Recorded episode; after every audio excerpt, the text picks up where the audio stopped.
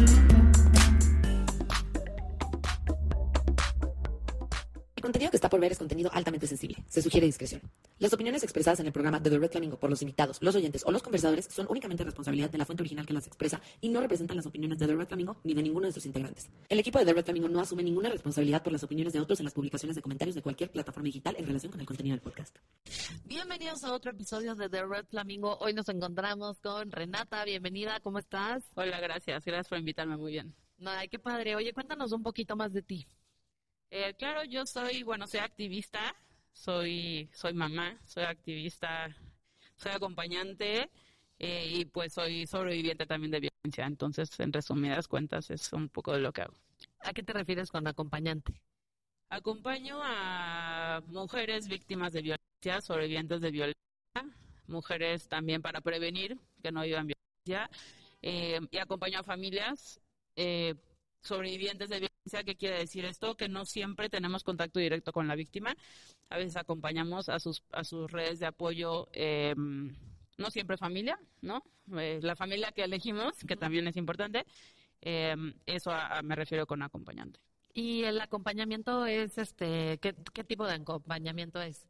Pues es como una ayuda integral, ¿no? Eh, tenemos grupos de abogadas, eh, abogados también que nos apoyan, psicólogas, psiquiatras, eh, en escucharnos, en acompañarnos. Hay eh, acompaño a mujeres que están en prisión, a mujeres con depresión, a mujeres eh, sobrevivientes de violencia, adolescentes también, o a sus hijos, o a papás sobrevivientes del femicidio de sus hijas.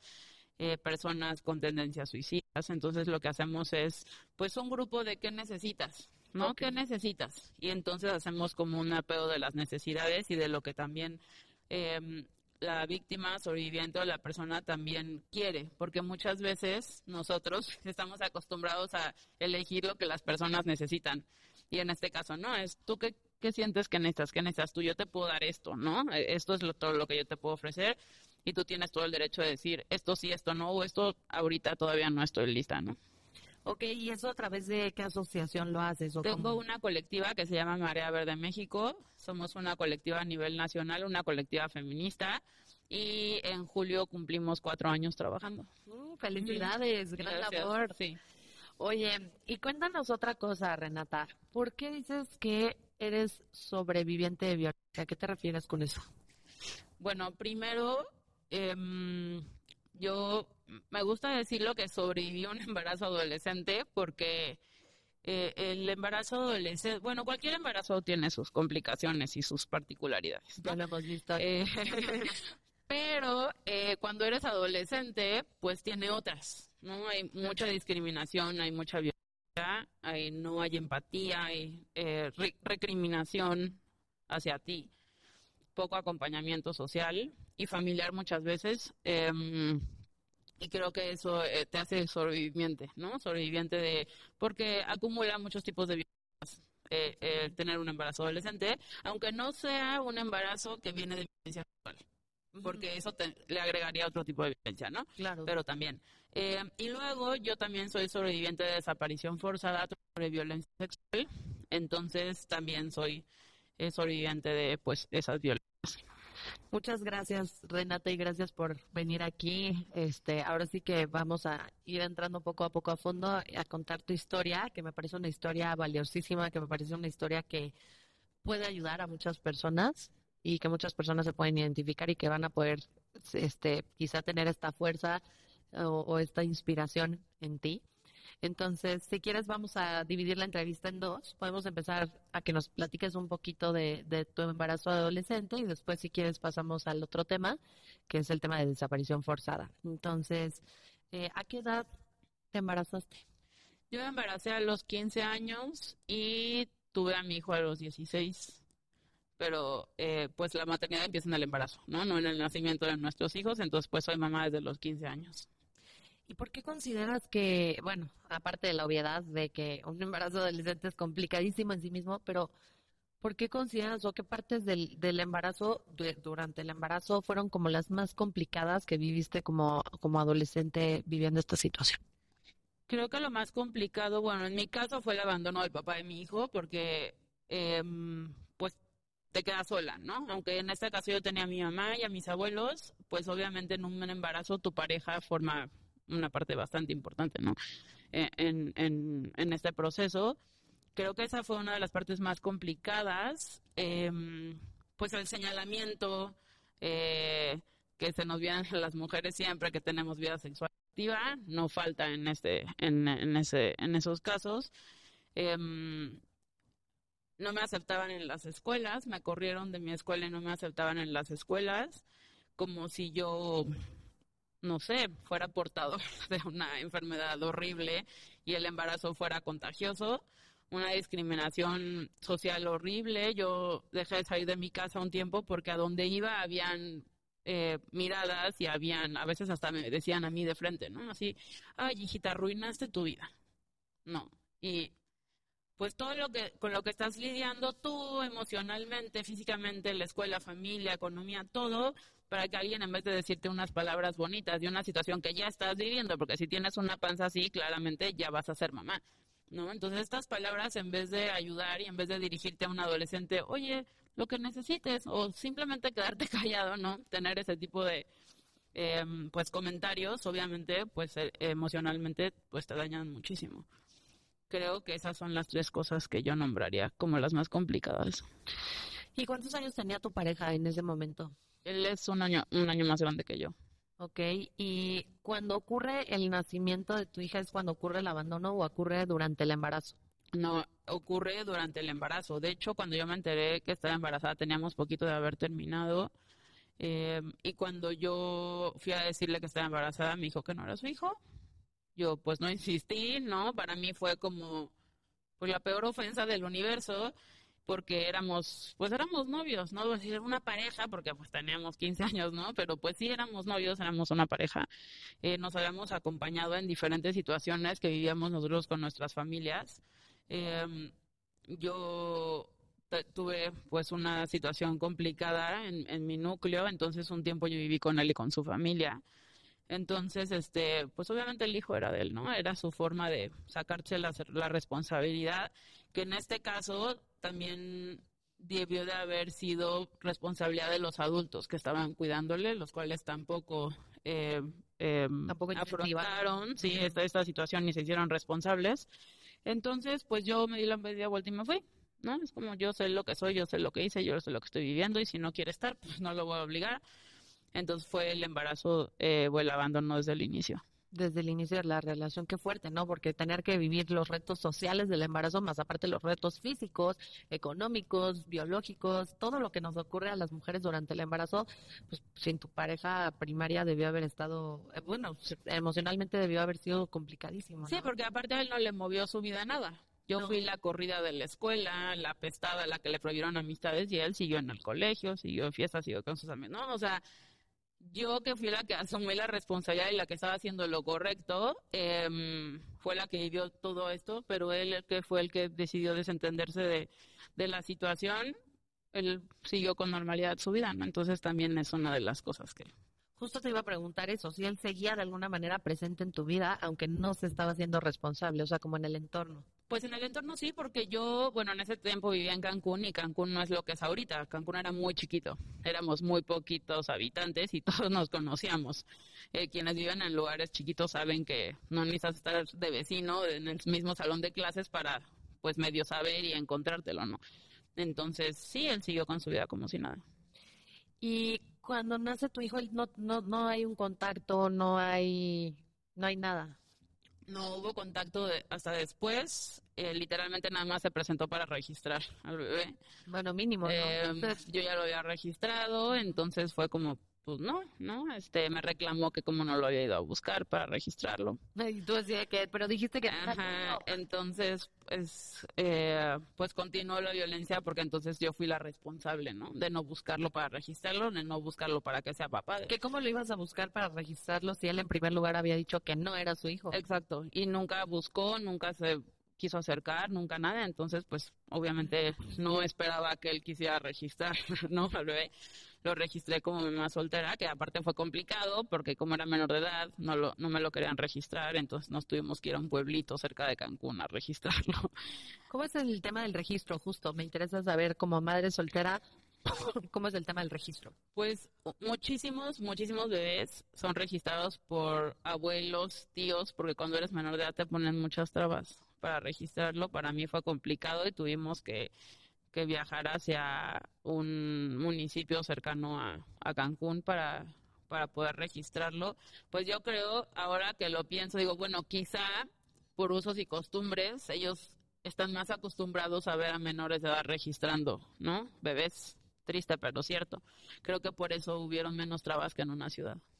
Oye, y otra pregunta, o sea, el registro, o sea, si lo hubiera registrado, digamos, tu mamá, eh, queda como como mi hermano. Ajá, exacto, como tu hermano, qué fuerte. Y ahí ya no hay ni cambio ni nada, ahí pues sería una super demanda ahora por pruebas de ADN, ¿no? Y y está durísimo eso, porque cómo desprotege en los derechos jurídicos, eh, me imaginemos en un tema sucesorio, en un tema de herencia, o sea, todos esos hijos que no pudieron ser registrados por su verdadera madre o padre, o padres adolescentes, este, cómo se vulneran todos los derechos del hijo. y aparte hay muchos que ni siquiera están registrados.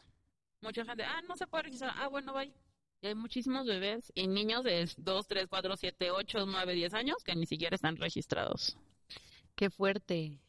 Oye, y, y, y, entonces ya a la hora del registro el padre se hace presente y te dice, oye, pues sí, siempre sí lo quiero registrar y a partir de ahí ya comienza a tener una relación un poquito más cercana o no. No, nunca lo registró. Ah, él nunca lo registró. No, no, no. Mi hijo estaba registrado con. O sea, nada más él fue cuando él, cuando él se apareció, mi hijo ya estaba registrado. Ya. Y él te reclamó así de que, oye, ¿por qué no? ¿Cómo no fuiste por mí? Ya. Y bueno, pero mínimo, o sea, personó y de ahí ya se hizo presente o nieto. No, no, no, no, no. O sea, solo él te reclamó. Solo aparece cada dos, tres años a reclamar cosas y vuelve a desaparecer. Ah, hermoso personaje. qué horror.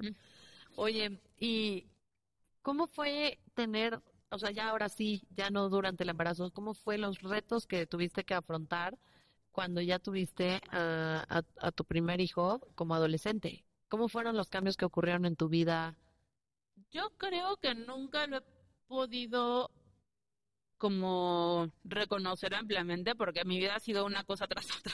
O sea, ha sido una cosa y estoy saliendo de una y entro a otra y, y luego también acompañar víctimas no te deja parar mucho.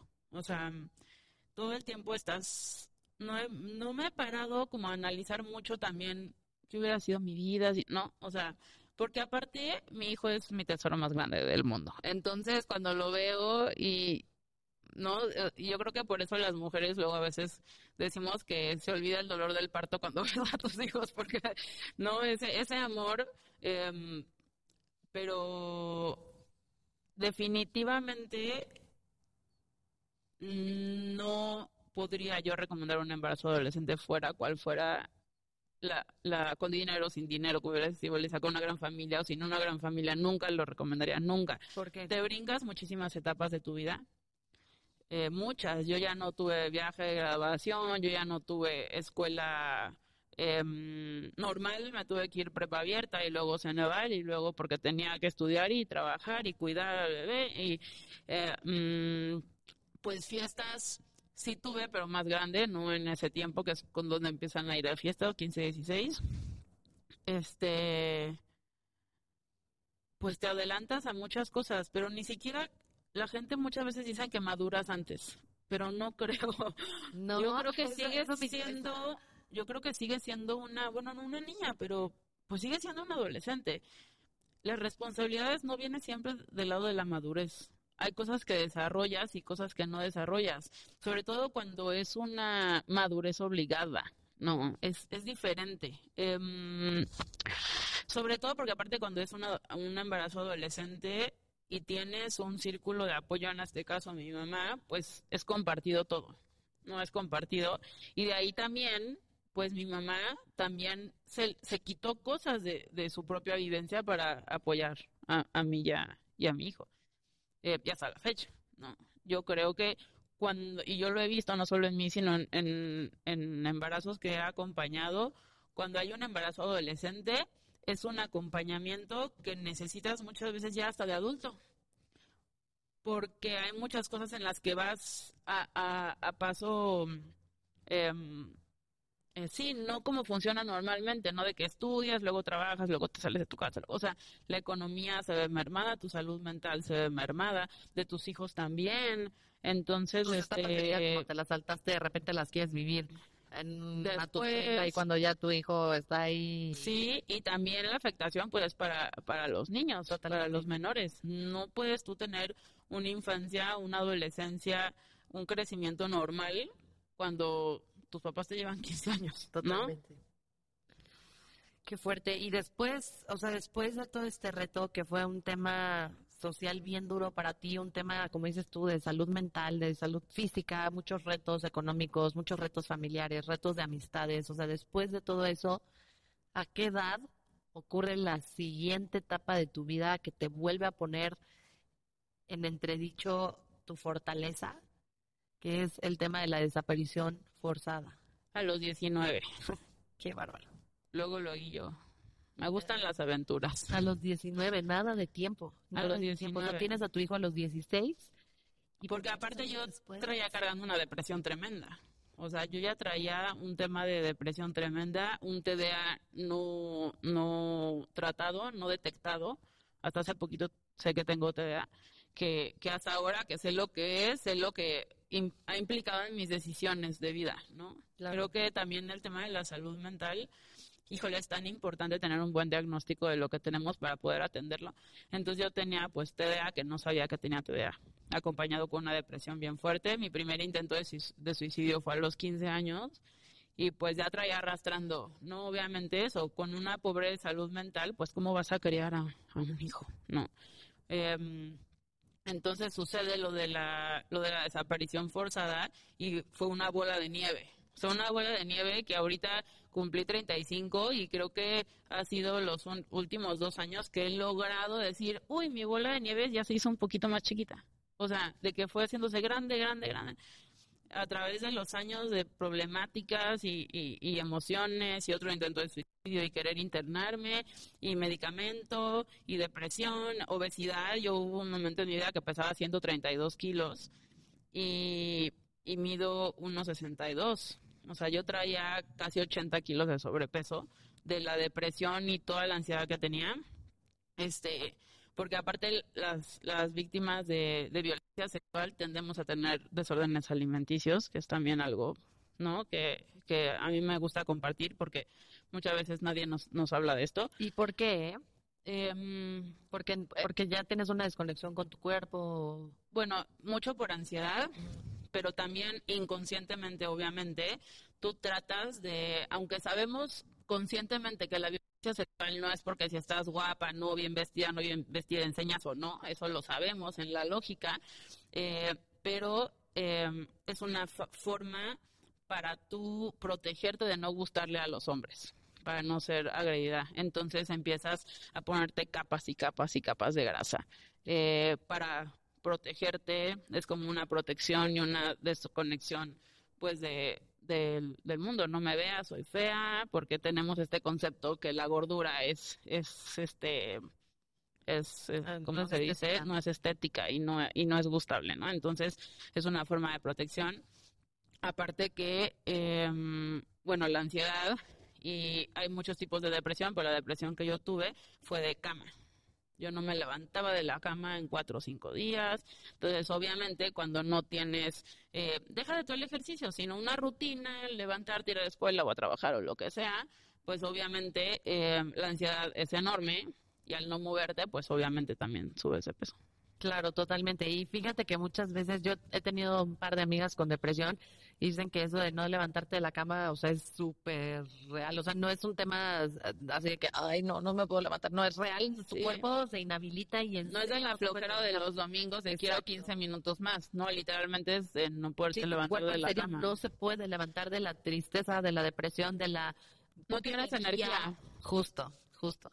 ¿Y cómo ocurre este suceso? O sea, ¿cómo, cómo ocurre el tema de la desaparición forzada? ¿Cómo empieza este, este, esta historia? Eh, bueno, yo he hecho mi activismo en base a lo que yo he vivido, ¿no? Siempre me gusta, eh, pues, compartir eh, de mi experiencia. Yo creo que muchas cosas de las que yo viví, bueno, no creo, estoy segura que las cosas que yo viví vinieron por, eh, por el abandono y la violencia que yo vivía en mi propio hogar, ¿no? El abandono de mi papá cuando yo era niña y que mi mamá pues aunque se quedó, ¿no? Criándome, se quedó conmigo, conmigo sola, pues no, no supo cómo hacerlo, ¿no? Su manera de hacerlo fue por medio de la violencia. Y eso a mí, pues me impactó muchísimo. No quería estar en casa, tenía una desconexión muy fuerte, problemas de autoestima, entonces yo quería estar con todo el mundo, menos con mi familia. Eh, mis, mis abuelos pues lo manejaron como mejor lo pudieron, que fue pues pagándome la escuela, asegurándome que tuviera mi una casa para estar conmigo, mis clases de fútbol, pero lo emocional pues nunca fue como tomado en cuenta, ¿no? No era como em, importante y entonces yo empecé a buscar afuera lo que no tenía en mi casa, ¿no? Amistades amistades, una familia, quien me reconociera, quien me dijera que ah, yo hacía las cosas bien o que era valiosa o que estaba bonita o que era inteligente. O sea, todo lo que yo no tenía de este lado, pues estaba buscando quien me lo diera. Y eh, pues me lo dieron personas que, mm, que pues me cuidaron de, de alguna forma, eh, me cuidaron y me dieron en ese momento lo que yo estaba buscando, que necesitaba, pero eran personas que estaban ligadas al crimen organizado y yo no sabía. Porque obviamente a esa edad, ah, yo todos, no, tú crees que Sí, que eres invencible, que nunca te va a pasar sí, nada. No, esa edad. Ni traes en el radar ni siquiera eso. Nada. Y yo traía, pues, entre los temas de autoestima y, y, y el TDA eh, y muchas cosas acumuladas, eh, esa, pues, inmadurez, porque tal vez hay gente que a los 19 años ya trae como otro chip, ¿no? Yo, yo en ese momento, pues no, y, y no traía una red de apoyo fuerte, ¿no? Yo creo que esa base es en lo que yo siempre me baso, que muchas veces la gente dice, la familia, yo no siempre es tu familia. Claro. Una red de apoyo. La familia elegida, esa es la importante. Las personas que están contigo, que te aman, que te cuidan, que te digan que eres valiosa, eh, que eres hermosa, que eres inteligente, que eres capaz, esa es tu red de apoyo y esa es tu familia. Y yo no tenía eso en ese momento em, y lo encontré en otro lado entonces me hizo vincularme con personas, eh, pues que, em, que estaban ligadas a, crímenes, ¿no? Y a violencia y a drogas y, y todo eso. Entonces eh, me hizo que mi círculo eh, de amistades, pues fuera ese. Aunque yo no lo supiera, pues obviamente la energía y lo que vives. entonces yo me quedaba con ellos muchas veces, no, yo no vivía en mi casa, a veces vivía en mi casa y a veces no. Y entonces eh, empezaron a dar a mis amigos. Pero yo, obviamente ahora que lo veo con cerebro de adulto y de activista, pues todo era bastante obvio. Pero yo a pesar de lo que vivía en mi familia, pues mi, mi, mi familia era, pues no sé, ahora lo digo, es que mi familia era muy fresa, ¿no? Entonces yo nunca viví en mi casa eh, el tema de adicciones, nunca viví, em, o sea, no sé, no estaba curtida, ¿no? En, en, ese aspecto. Entonces yo no me di cuenta de lo que estaba pasando y era, pues, empezó Cancún muy peligroso. En ese, en ese tiempo fue cuando empezaron a pelearse la plaza de, de Cancún, que sabemos que ahí se mueve un tema de tráfico y de drogas impresionante. Entonces empezaron a, a mis amigos, pero ah, bueno, pues que está Cancún muy violento. Ah, ok. No, no había como mayores preguntas. Hasta que eh, a, un, a mi súper, súper mejor amigo fue el primer video que el organizado subió a YouTube torturando y mató fue de un amigo mío. No manches. Y el cuerpo de mi amigo lo encontraron en, en una carretera unos días después, completamente sin dientes, horrible. Y entonces resulta que pues con quienes yo vivía se estaban peleando en la plaza, ¿no? Eh, entonces ellos se fueron de Cancún y aunque eran quienes me cuidaban, eh, pues yo me sentí abandonada otra vez, ¿no? Desprotegida de, de pues mi gente. Entonces eh, yo, yo regresé a casa de mi mamá y tuvimos otro pleito porque pues yo pues vivía que es la violencia normalizada que tenemos de decirles groserías a los hijos y golpes y palabras y dientes y todo, pero pues yo no lo no lo resistí como resisten muchas personas de, bueno, así me aman mis papás. Para mí era muy fuerte vivir lo, lo, que yo estaba viviendo. Entonces yo a cada rato, entre que me iba de la casa y entre que yo me rebelaba y mi mamá me corría de la casa. Entonces así estábamos. Entonces a veces yo temporadas vivía en casa de mi mamá y temporadas no. Yo a veces que dormí en la calle o personas de un oxo con las que me llevaban me dejaban dormir en la, en la bodega atrás. Este, y así estuve pues un tiempo y unas personas que yo conocía que eran mis amigas, o también conocidos de los conocidos, ella y su esposo me dijeron, ¿y sabes qué? Pues vente a vivir, tenemos nosotras un, ellos tenían un negocio de casa de masajes en la parte de abajo de su casa me dijeron, pues vente a la parte de arriba de, de donde estamos nosotros, te puedes ir ahí en lo que encuentras trabajo, o en lo que no eh, encuentras donde vivir y no te preocupes, ahí pues comida no falta y techo tampoco, em, pues nada más empieza a ver en qué vas a trabajar para, pues para vivir, ¿no? Entonces en ese tiempo mi hijo estaba con mi mamá en lo que yo solucionaba un poco mi vida y lograba como rentar un departamento para, pues para irnos a vivir.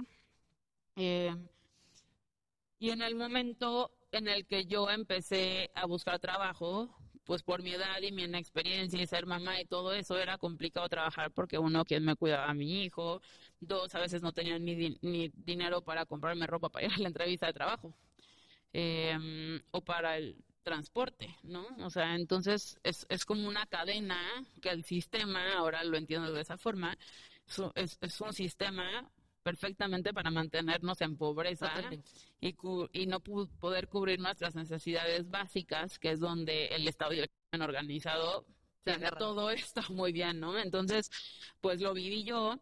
Em, y entonces cuando yo de repente ya no tenía dinero y ya no tenía esto y mi hijo y quería ir por él y entonces la leche, pero mi ropa, o sea, todo eso, pues me dijeron, pues vende a trabajar con nosotros a la casa de masajes, ¿no? Dando masajes, que obviamente era un lugar de producción.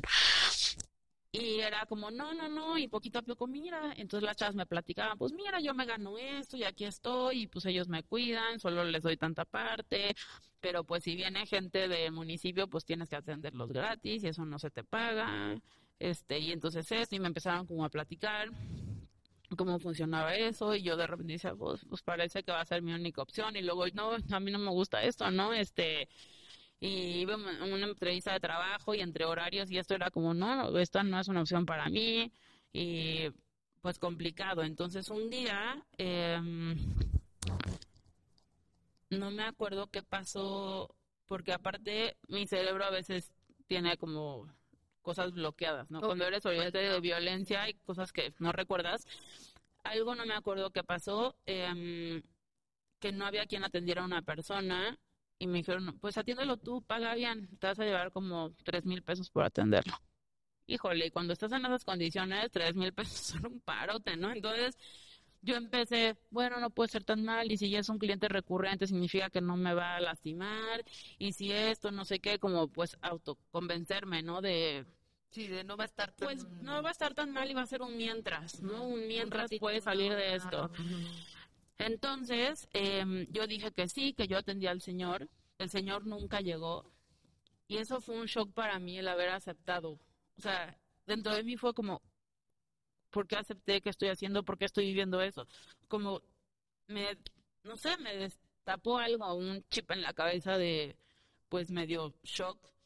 Y entonces yo dije, no, necesito irme de aquí, este ambiente no me gusta, porque aparte me empezaron a hacer eh, comentarios como que yo había generado ya una deuda, ¿no? De yo te ayudé, oye, llevas tanto tiempo viviendo aquí, hay gastos, ¿no? Cuando al principio había sido de no, te apoyamos, no te preocupes, somos amigos. Em, entonces, no me acuerdo a, a, qué, a dónde salí o a dónde hablé, o no me acuerdo de qué forma, un amigo que trabajaba en el aeropuerto me dijo, oye, ¿sabes qué? A mí me mandaron de mi trabajo tres meses a trabajar a no sé dónde. Y el departamento se va a quedar vacío, como solo me voy tres meses, pues no lo renté, pues ahí está. Tienes tres meses, no me pagues renta, solo cubre los gastos. Tienes tres meses para vivir ahí y en lo que te ayuden a levantarte, ¿no? Eh, vamos a hacer, se sentó conmigo a hacer una, una solicitud de empleo.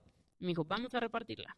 O sea, vamos a repartirla, vamos a ver dónde, dónde te metemos, a ver quién, quién puede cuidar a tu hijo, pero vamos a ver, ¿no? Que, cómo lo resolvemos.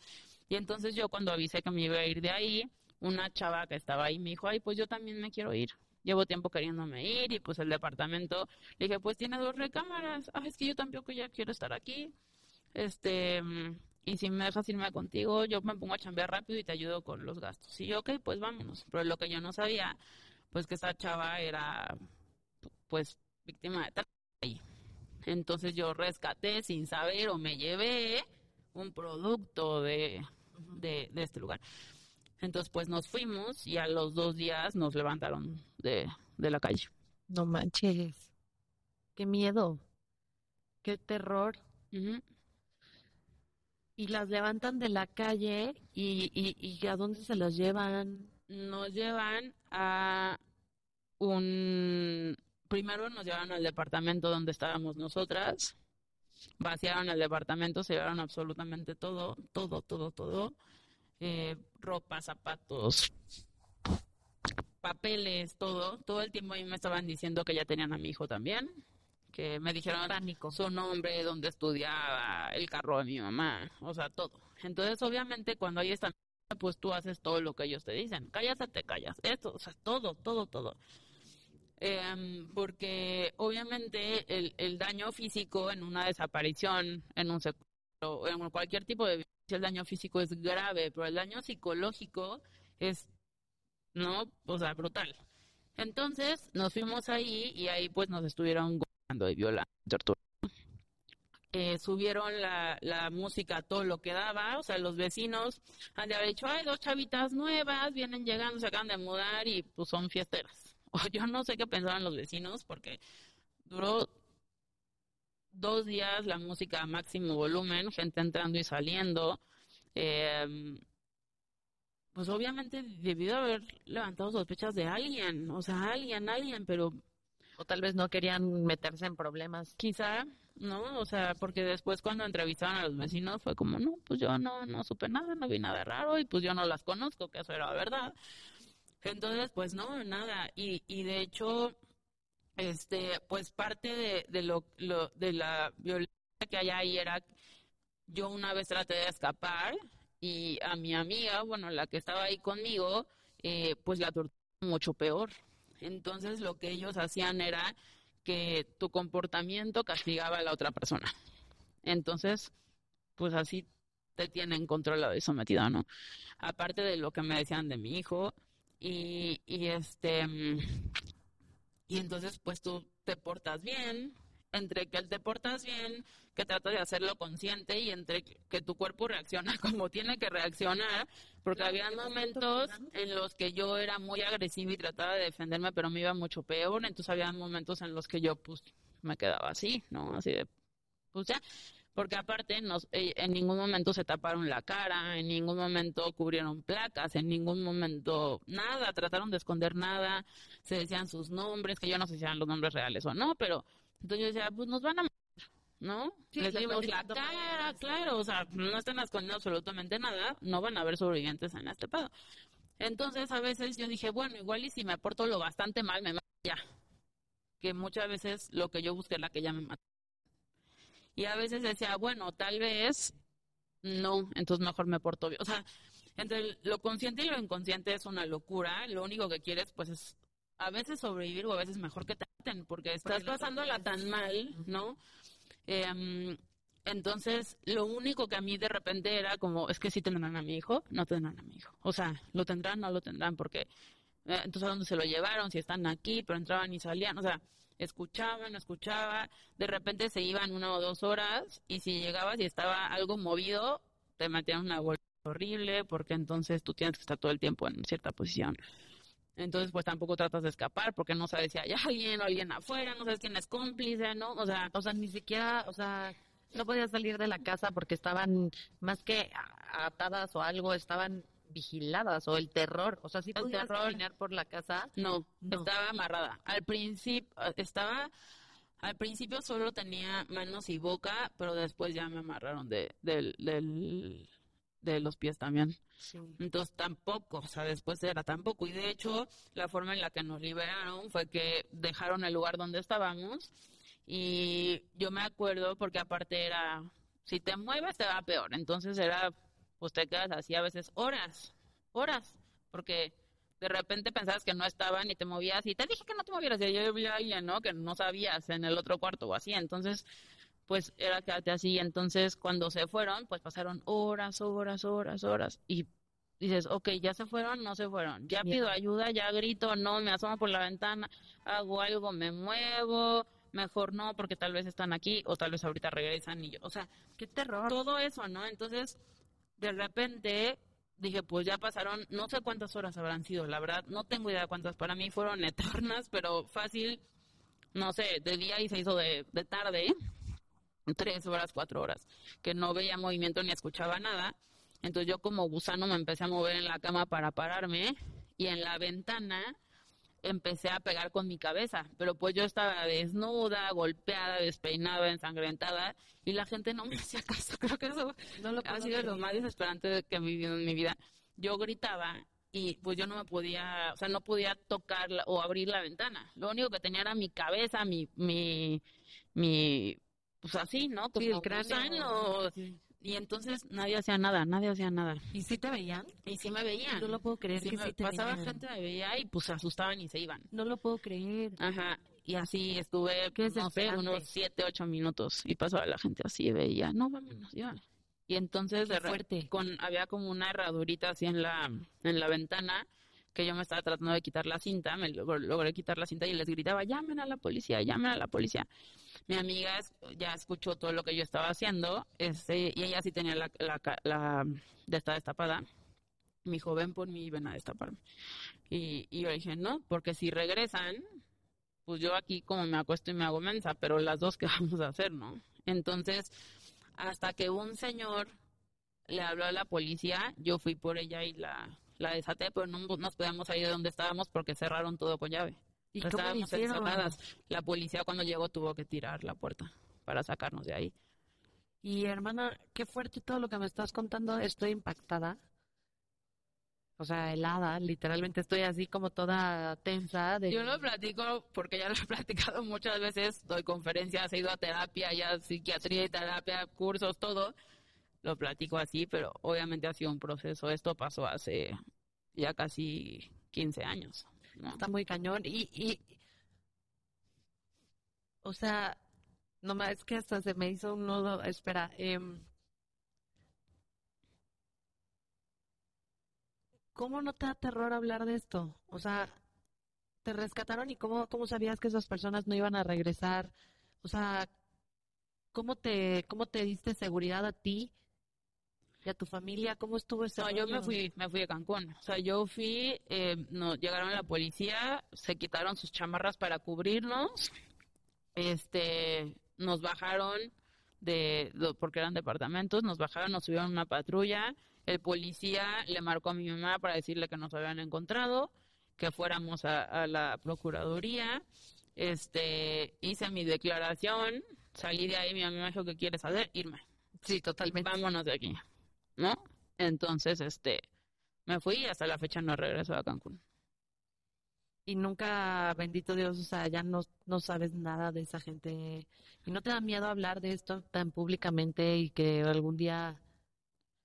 No, perdón por la pregunta, pero yo estaría aterrada. Pues mira, yo lo que he hecho como estrategia para mantenerme segura es no buscar justicia.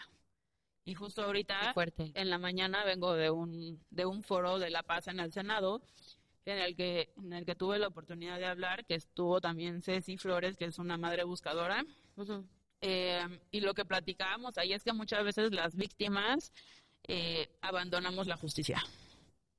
Y ella nos abandona a nosotras porque no debería estar en nuestras manos buscarla. Claro, seguirla totalmente. Tú ya fuiste, levantaste la, no sé, bye bye, o sea... Entonces me preguntan, oye, ¿los quisieras en la cárcel?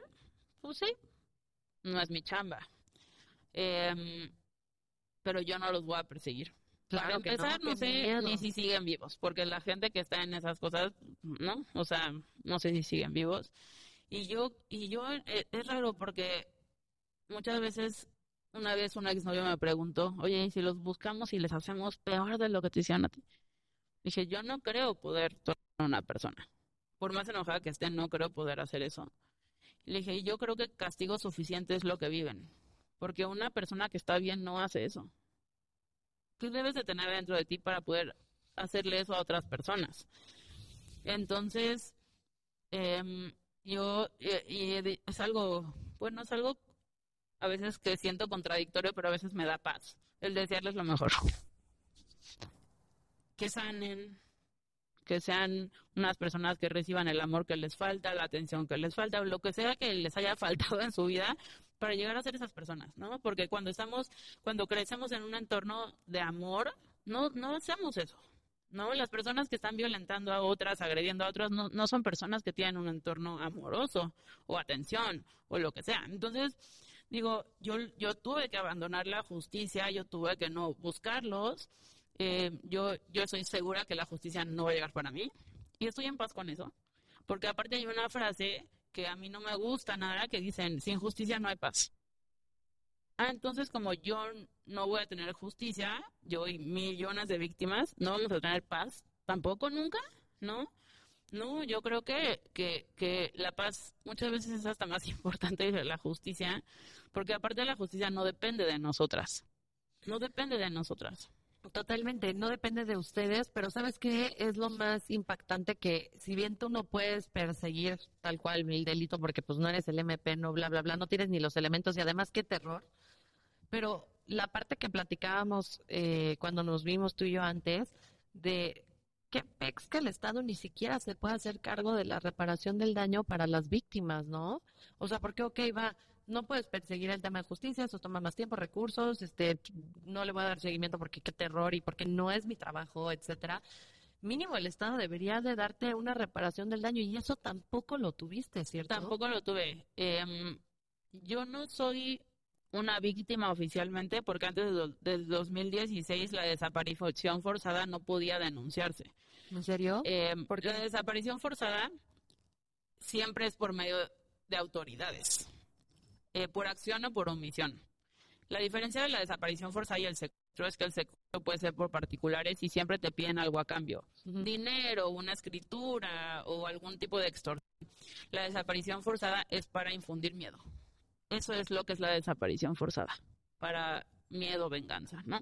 Y son autoridades. ¿Autoridades? Autoridades. ¿Qué tipo? O sea, pueden ser militares, pueden ser policías, pueden ser funcionarios públicos, de que ellos lo hagan o ellos lo manden a hacer o colaboren. Entonces, eh, antes del 2016, la desaparición forzada tú no podías denunciarla. Entonces, mi carpeta de investigación quedó por violación.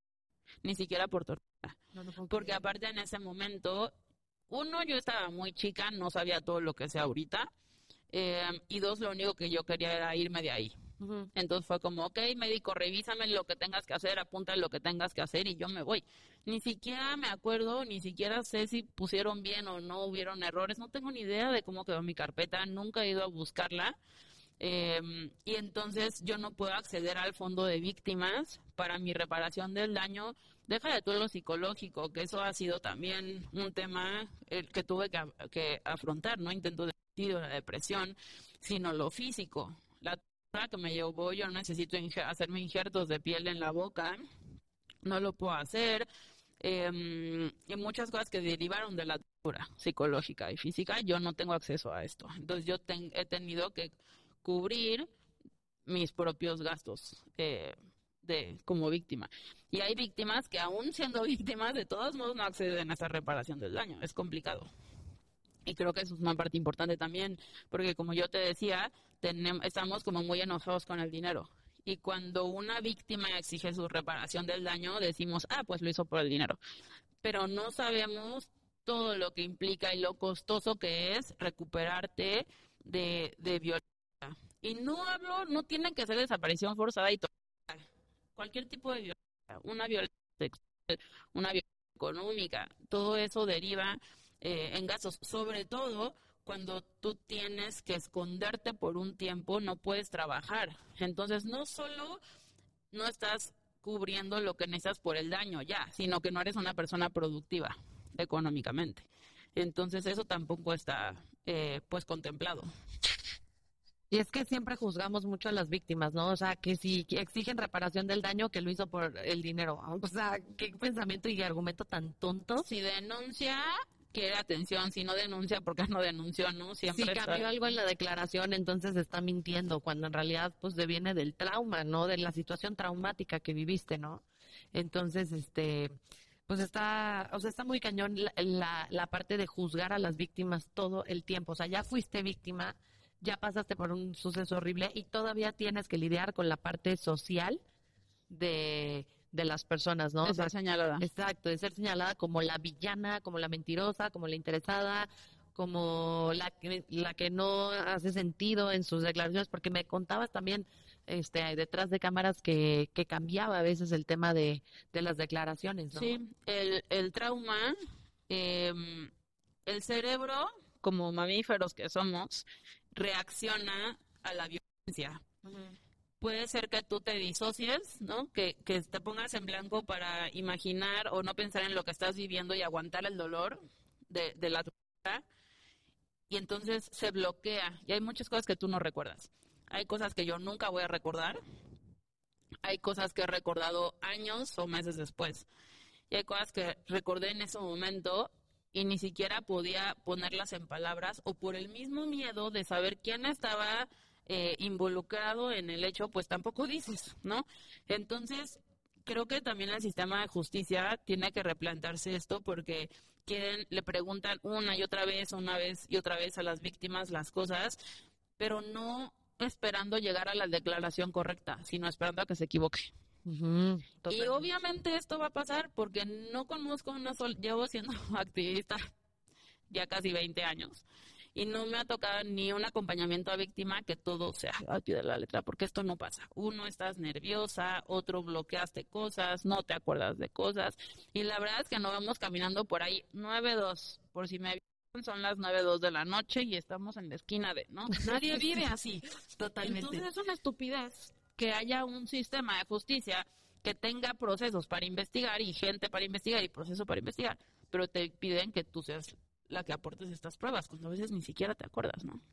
Totalmente, y por eso yo creo que muchas personas no quieren tampoco lidiar con el tema de acceso a la justicia, porque pasan por todo un procedimiento de revictimización que al final del día no contribuye a una investigación para reconstruir los hechos, sino para ver si tú también estás involucrado de manera negativa. Para ver qué tan mentirosa eres. Aparte, la desaparición forzada es uno de los delitos menos denunciados. ¿Por qué? Pues por el miedo, porque quien te desaparecieron fueron las autoridades. Claro. Y están involucrados policías, militares, ministerios públicos, policías de investigación. No sabes quién. Entonces dices, no, pues mira, mejor ahí la dejamos, yo me voy, este, y no quieres, eh, eh, pues, ni denunciar ni nada. Normalmente lo que hacen las familias es vámonos a protegerte, no a otro lugar. Eh, quienes tienen la fortuna de poder ir de México se van de México, pero pues quienes no nos vamos de estado, de ciudad, ¿no? A protegernos otro lugar. Em, entonces no es denunciado. De hecho, si se meten a buscar estadísticas, en internet, googleen ahorita, sobre porcentaje de sobrevivientes de desaparición no existe. Y la única cifra que hay es de personas desaparecidas y no es la cifra correcta aparte. Em, en estos momentos, más del 68% de personas que desaparecimos regresamos a nuestra casa y no se habla de nosotros. O sea, fuimos desaparecidos y somos invisibilizados cuando regresamos a la casa. Las personas desaparecidas si se dan cuenta, em, buscamos fosas. No buscamos personas vivas desaparecidas, buscamos fosas y buscamos cuerpos. Y las personas desaparecidas estamos vivas muchas veces, esperando que nos encuentren. Y si partimos de esperar fosas, pues vamos a encontrar mucho menos personas vivas cada vez. Em, y el acceso a la justicia, mientras el crimen organizado y el Estado siga siendo uno mismo, pues es complicado. Y yo creo que el reto eh, pues más grande es acompañarnos a nosotros como sociedad. Totalmente. Y, y, y, bueno, o sea, a mí me gustaría también saber ya para, para ir concluyendo em, el tema de que me decías que tú estabas en súper desacuerdo con el tema de la militarización.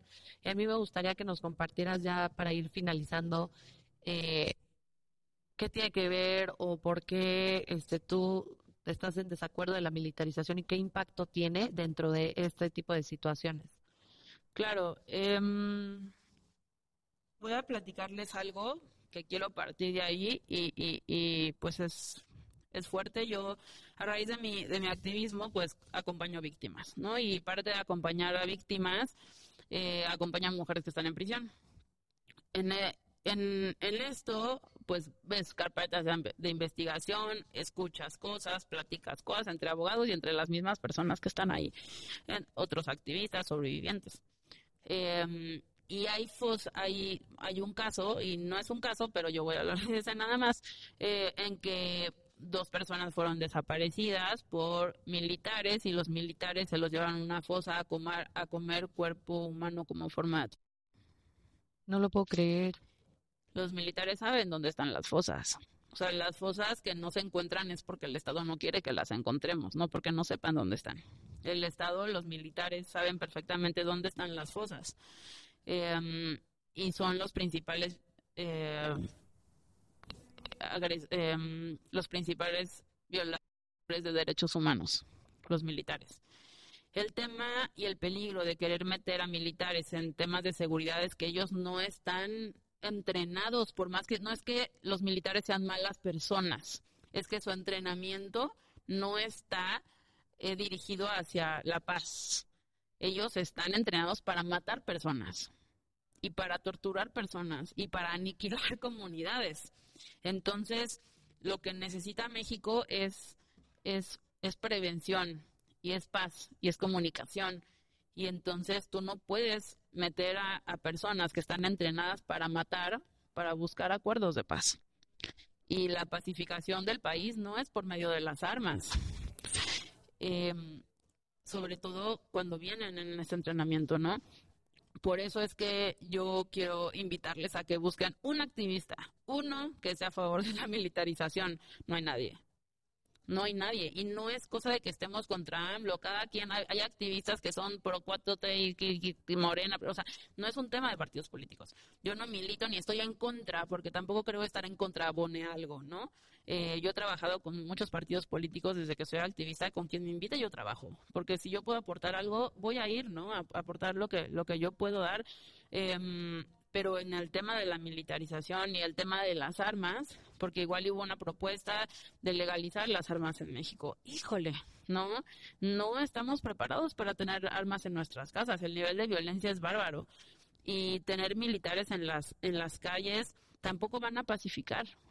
Em, creo que es un es un tema que se ha dividido mucho por quienes son a favor o en contra de una persona.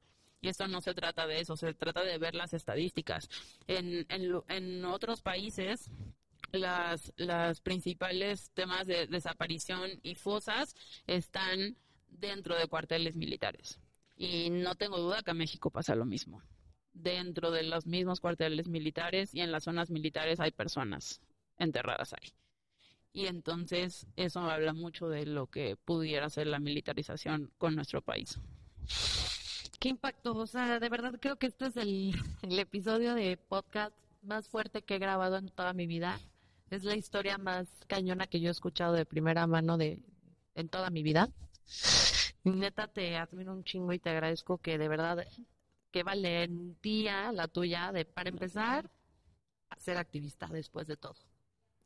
Y segunda, de compartir esto, porque creo que el poder el, hoy en día verte bien, verte activista, verte siendo exitosa, verte bien con tu hijo, verte brillar como brillas después de todo lo que nos acabas de contar, es un mensaje de esperanza en vida para muchas mujeres y para muchas personas que desafortunadamente tienen una persona familiar que está pasando o que pasó por esto o que me explico y que creen que no hay esperanza y que creen que el suicidio es una opción como tú en su momento también lo creíste y que puedan ver hoy en ti que después de todo eso saliste, saliste bien, eh, con mucho trabajo de por medio. Ahí vamos todavía. Exacto, exacto. Se sigue trabajando. Con mucho trabajo de por medio, pero que, que escogiste además hacer algo chido con eso, que es toda la ayuda que das y no nada más dando información, sino literalmente a través de tu colectiva ayudas y acompañas a personas que han sido víctimas de violencia, ¿no? Entonces yo creo que todos nosotros como comunidad y como sociedad estamos agradecidos de verdad de toda tu labor.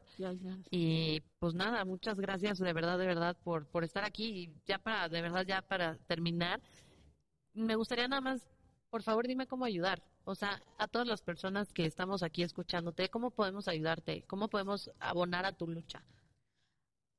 A mí me gustaría, la verdad es que combatir la violencia prevenir no va a venir de un gobierno federal hacia nosotros. No viene de lo macro a lo micro. Todas las violencias, y yo sé que parece que no he encontrado otra frase que, que se parezca que, pero empieza en nuestras casas. Todo empieza en nuestras casas. Eh, luego a veces nos critican que somos la generación de cristal porque pedimos que no le peguen los niños, ¿no? Eh, niños, decirles, ahí viene el malo por ti cuando no obedecen. O sea, son cosas que parecen tontas, pero ahí empieza nuestras emociones. La salud mental y la salud emocional es lo más importante. ¿Para qué? Para que no vayas a buscar en otro lado lo que no hay en casa.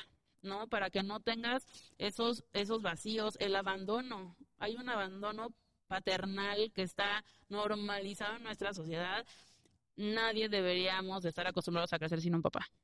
Nadie, eso no debería ser algo normal. Es, es, es, el amor es parte de lo que nos hace como seres humanos. Entonces, yo digo que no hace falta, y luego muchas veces cuando yo doy conferencias en los colegios, me dicen, yo quiero ser activista como tú cuando sea grande. ¿Qué consejo me das? No lo hagas. no lo hagas, no lo hagas, trabaja en ti trabaja en ti, trata bien a la gente que está alrededor de ti, trata de ser empática, ser paciente, di palabras de amor, siempre que puedas ayudar a, una persona, no necesitan hacer colectas de vamos a llevar mil con a ti a tu vecina, la vecina está triste y en vez de juzgarla porque le a su hijo, dile, oye, ¿quieres que me lo lleve al cine para que descanses? Cuando veas a un señor pasándola mal y que fue, hace poco estábamos ayudando a una señora porque se robó leche de bebé en un súper, ¿no? Y en vez de juzgarla, ¿por qué estás robando? Oye, a ver, ¿qué necesitas? ¿Qué estás viviendo? Imagínate la pobreza que debe estar alguien para ir a robar comida en un súper. ¿Qué estás viviendo? ¿En qué te puedo ayudar? Yo creo que la mejor forma de ayudar, obviamente, al ser una colectiva, yo ya que hice algo grande, si, si, si quieren donarnos, nosotros como nos fondeamos por medio de mis conferencias, damos, eh, yo y otras dos compañeras, una, eh, bueno, yo me encargo de desaparición forzada, cultura de paz y prevención de violencia. Tengo una compañera que se encarga de todo lo que es violencia sexual infantil y otra compañera violencia digital todas nuestras conferencias nos dan fondos. Entonces, obviamente una forma de ayudarnos a nosotras como colectiva y activistas es contratar nuestras conferencias. Pero una forma de ayudar a la sociedad es tratarnos con amor.